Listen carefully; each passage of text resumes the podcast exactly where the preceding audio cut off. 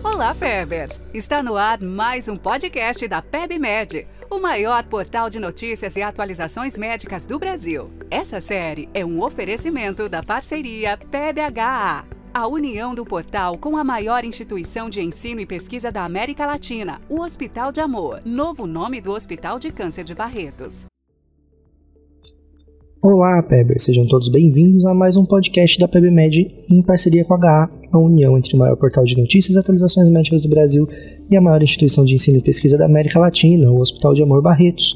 Eu sou Marcelo Gobo, médico de família e comunidade, editor médico do portal, e hoje nós vamos falar sobre burnout na comunidade médica, tema de extrema relevância não só pela conjuntura de saúde e política econômica que a gente passa no Brasil, mas também por conta do mês de Prevenção e Combate ao Suicídio Setembro Amarelo, com seu dia-alvo na campanha no dia 10, sexta-feira desta semana em que a gente veicula esse vídeo, que é importante a gente falar sobre esse assunto. Não é nossa pretensão aqui esgotar o tema, muito pelo contrário, a gente quer apontar algumas normativas em relação a estratégias de prevenção e controle do burnout. A gente sabe que algumas especialidades médicas têm uma maior incidência de síndrome de burnout, esgotamento profissional do que outras, e que a pandemia tem sido um grande fator influenciador desse processo. Existe na literatura médica uma grande discussão se burnout é algo de maior responsabilidade das instituições ou dos profissionais de modo individual. E esses são pontos que a gente vai tentar discutir aqui hoje. Que a gente sabe Existe uma revisão de literatura sistematizada brasileira que avaliou a prevalência de burnout em profissionais médicos ao redor do mundo e chegou à seguinte conclusão: em média, a especialidade que mais sofre com burnout de trabalho de 2018 é a medicina de terapia intensiva, com uma prevalência de 17%, seguido da medicina de família e comunidade, com 11% de prevalência de burnout entre os médicos participantes em todo o mundo. O que, que isso mostra? Essas duas especialidades têm em comum um aspecto grande de sobrecarga profissional. a gente sabe, dentro do que é a construção da síndrome de burnout, que a gente tem um processo de esgotamento profissional que é construído gradativamente. A síndrome de burnout não é algo que se instala do dia para a noite. É algo que vai fazendo parte da construção e principalmente do modus operandi com o qual a gente pratica a medicina no cenário moderno a gente tem, quando a gente pensa num recorte geracional, uma maior prevalência de burnout, de sintomas depressivos em médicos mais jovens, que hoje estão aí na, sua, na casa dos 30, 35 anos, médicos jovens, que estão dentro da geração millennial, que nasceram entre 85 e 96. Essa geração tem um perfil de tolerância à frustração e de resiliência inferior às, às forças de trabalho que são compostas pela geração X ou pela geração de baby boomers, as duas gerações que antecedem os millennials no mercado de trabalho.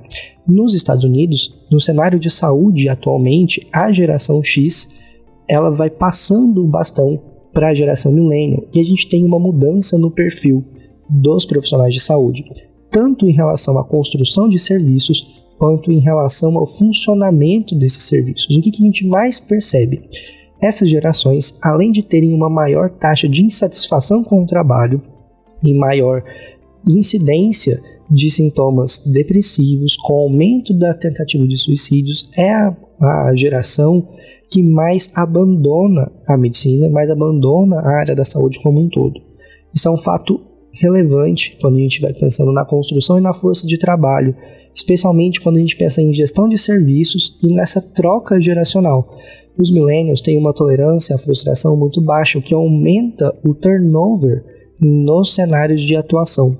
Se a gente quiser problematizar isso, a gente pode pensar também nas, nos aspectos econômicos. A geração millennial viveu mais crises econômicas do que outras gerações, como a grande crise de 2018, que mudou o cenário e a maneira como se pensa em relação ao cuidado com o dinheiro e a relação financeira. Isso faz com que estratégias e escolhas é, de trabalho e de ocupação mudem a relação que o indivíduo tem com o trabalho. A gente sabe que quanto maior a demanda e menor a autonomia, maior a probabilidade de ocorrência de burnout. Isso, dentro do modelo demanda é, autonomia-trabalho, a gente tem um, uma maneira de se explicar o estresse ocupacional pensando justamente nesse aumento de demanda e baixa autonomia. Autonomia implica em tomada de decisão. o que a gente percebe ao passar dos anos com as gerações, quanto mais é, limitado a protocolos e quanto mais restrita a atuação profissional é em decorrência de protocolos clínicos, de escolhas que ficam limitadas geralmente a funcionamentos de, de indicadores e, e performance vinculadas a desfechos atrelados a esses guidelines, a gente tem uma, um aumento da demanda pelo volume de trabalho e uma redução da autonomia, da capacidade de tomada de decisão de modo autônomo do profissional. Isso aumenta o estresse ocupacional e com isso a gente tem uma, um aumento da prevalência de burnout. Um outro ponto importante para tentar entender a construção da síndrome de burnout é o equilíbrio entre o número de horas trabalhadas e o número de horas dedicadas à vida pessoal.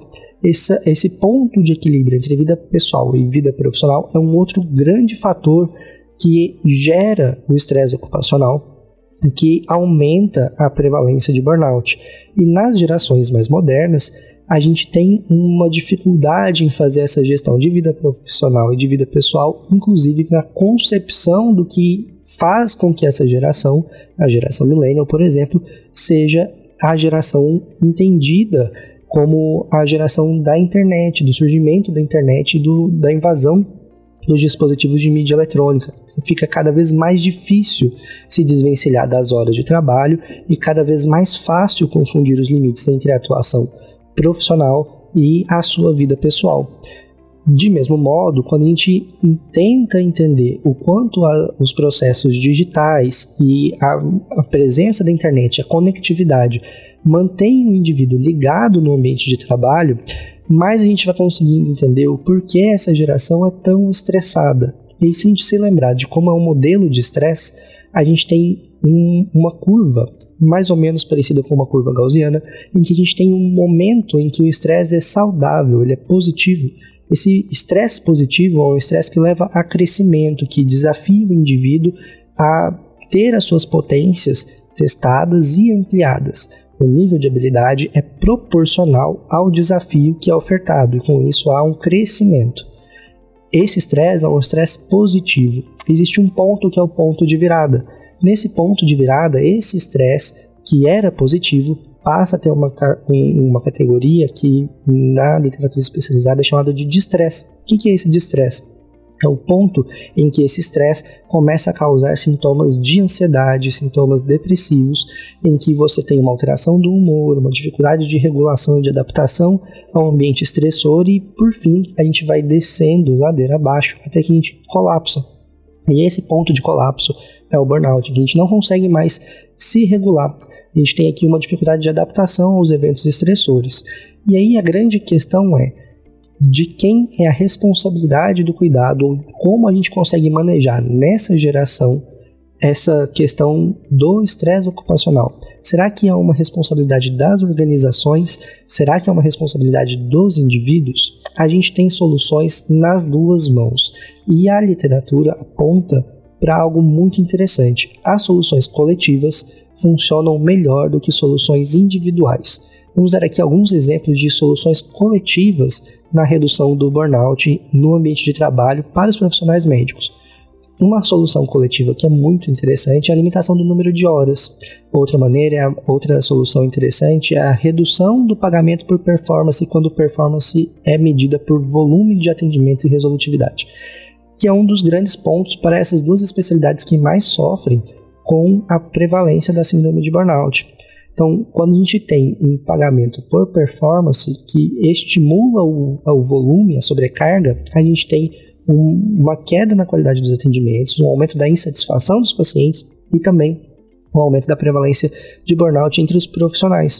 O que se percebeu é que os impactos econômicos também de profissionais que têm a síndrome de burnout é muito alto. A gente tem um, um aumento da, da taxa de, é, de erros que são realizados, de decisões clínicas que não são as mais assertivas, justamente porque a capacidade de, de, de decisão do profissional está prejudicada. e a gente tem como um dos fatores para poder fazer um controle disso do ponto de vista institucional, a redução do número de horas, a limitação do, do número de horas de trabalho do profissional neste ambiente. Um outro ponto também bastante relevante é a sensação de pertencimento do profissional a essa equipe, a sensação de pertencimento do, do profissional ao local de trabalho e engajamento, aumenta a satisfação e, e gera um fator protetor.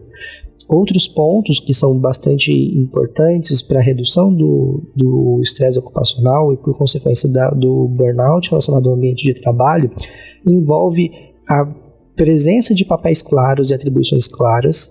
Então, o que é esperado, o que esse profissional vai ser cobrado, vai ser avaliado, é bastante claro com, quanto mais claro isso, menor é a, a incidência de estresse vinculada a isso e maior a sensação de autonomia. Quanto mais claro o papel do profissional, mais percepção de autonomia ele tem. E a gente trabalha aqui com uma noção de percepção, ou seja, dois profissionais no mesmo ambiente, submetidos às mesmas condições, podem ter percepções diferentes. Ou seja, é importante que a gente é, destaque isso e traga à luz para esse ponto da discussão. Além de que a gente, além de ter um serviço que proporcione isso, é importante que a gente trabalhe com um fator individual que envolve nível de resiliência diferente entre os profissionais e estilos de vida que corroboram de modo distinto para piora ou para potencialização de sintomas ansiosos, de sintomas depressivos, vinculados a uma maior percepção e visão negativa sobre o estresse. Então, do ponto de vista ainda sobre os serviços, um outro ponto que auxilia bastante é o feedback constante. Quanto mais é, próximo é o feedback entre a coordenação, entre a liderança e o profissional, mais fácil é você fazer ajustes de rota no meio do caminho e reduzir a percepção de cobrança, de necessidade de hipervigilância e de estado defensivo do profissional. E isso também gera um fator protetor em relação ao burnout. Agora, do ponto de vista individual, as soluções elas envolvem adequação de estilo de vida, como por exemplo uma cria, a criação de, de esferas de trabalho e de atuação para manejo do estresse, com a prática de meditação de mindfulness, por exemplo, a prática de yoga, entre outros, que auxiliam muito no enfrentamento e na tomada de consciência, na percepção de alterações vinculadas ao estresse atreladas ao próprio corpo, como alterações de sono, alterações de apetite, que são muito importantes. Um outro ponto é a presença de movimento, de atividade física. E profissionais de saúde que praticam atividade física de moderada a alta intensidade com regularidade têm uma maior prevalência de bem-estar com atrelado ao, ao ambiente de trabalho e também uma maior facilidade para se adaptar aos eventos estressores. Isso, por consequência, também altera o padrão de sono e o padrão de sono ele é muito indicativo, talvez um dos mais precursores das alterações vinculadas ao estresse. Quando a gente tem as alterações de padrão de sono, a gente já tem dano instalado e isso prejudica a capacidade de recuperação do profissional e, por consequência, potencializa não só as alterações de humor, mas também as capacidades de tomada de decisão clínica.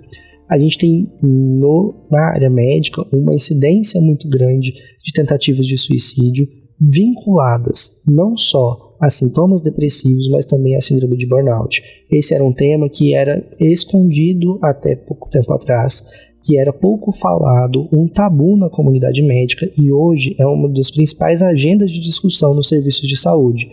E se a gente não falar sobre isso, não trouxer esse assunto para discussão, nossas próximas gerações sofrerão muito em relação à maneira como se exerce a prática médica e principalmente em relação como a gente aplica os nossos conhecimentos no, no próprio autocuidado. Esse tema ele é de extrema relevância e deixe aqui nos comentários se você conhece alguém que já sofreu síndrome de burnout ou que já teve algum episódio de burnout ao longo da vida. Se você encontrou alguma estratégia de enfrentamento individual e que estratégia o serviço que você faz parte utiliza para poder fazer o controle, o manejo ou, ou potencializar o cuidado do profissional em relação ao seu autocuidado. Esse é o nosso episódio de hoje, a gente continua no nosso próximo encontro. Você ouviu a mais um podcast do portal da PEB, feito pela maior instituição de ensino e pesquisa da América Latina, o Hospital de Amor. Mais informações e atualizações em saúde você encontra em nosso portal. Acesse pebmed.com.br. Seja parte dessa comunidade, se inscreva em nosso canal, curta, compartilhe e ative as notificações para não perder nenhum conteúdo. Faça você também ciência com qualidade, permitindo que mais conteúdos como esse sejam produzidos através da sua doação em hospitaldeamor.com.br barra doe. O seu clique transforma tudo.